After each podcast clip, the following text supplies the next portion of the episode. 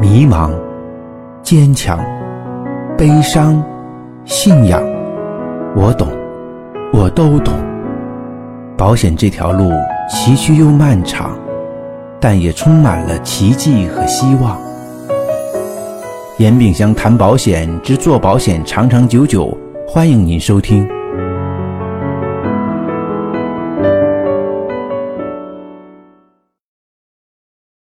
客户认为网络上的保险便宜又好，怎么办？我的建议呢，就是买呗。大家不用害怕呢，互联网上面的保险，互联网保险呢，只是我们保险销售的渠道之一。当然，有很多新型的保险产品和我们现有的代理人渠道的产品是完全不同的。这些都是好事，有利于我们保险概念的普及和宣传啊。对大众来讲，他们的保险意识也会越来越强。那么，客户会不会只选择网上的产品而不选择我们推荐的产品呢？在我个人的实践来看呢，是不可能发生的。为什么呢？因为这两种保险产品的类型和功能是不一样的，啊，是在在这方面呢，大家要好好的去学习和思考。因为保险的购买呀，它不简简单单的是购买单一的产品，它是要根据客户的自身情况去私人定制计划的。那在这个定制计划的当中，保险顾问的专业能力是非常重要的。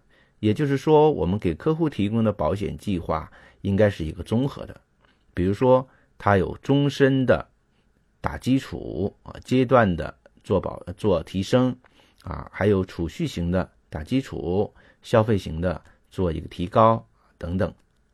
所以保险的种类会不同，那客户的选择当然会不同。那我的建议呢，就是客户会在我们这边购买啊大额的、长期的、完整的保险计划。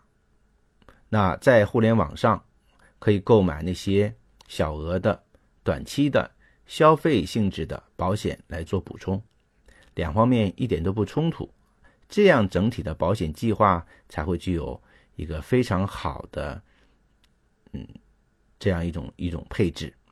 所以大家呢不用担心，重要的是我们自己的专业能力能不能得到客户的认可，他愿不愿意把他的家庭的。整体的情况和我们去交做一个交代，让我们去为他们做这样一个完整的规划。所以大家呢要提升自己的专业能力，去吸引客户，去留住客户，这才是最重要的。否则，我们永远会面临产品的比较、产品的选择，也会因为产品而流失客户。所以这一点呢，大家呢要好好去思考、去改善。好，谢谢大家。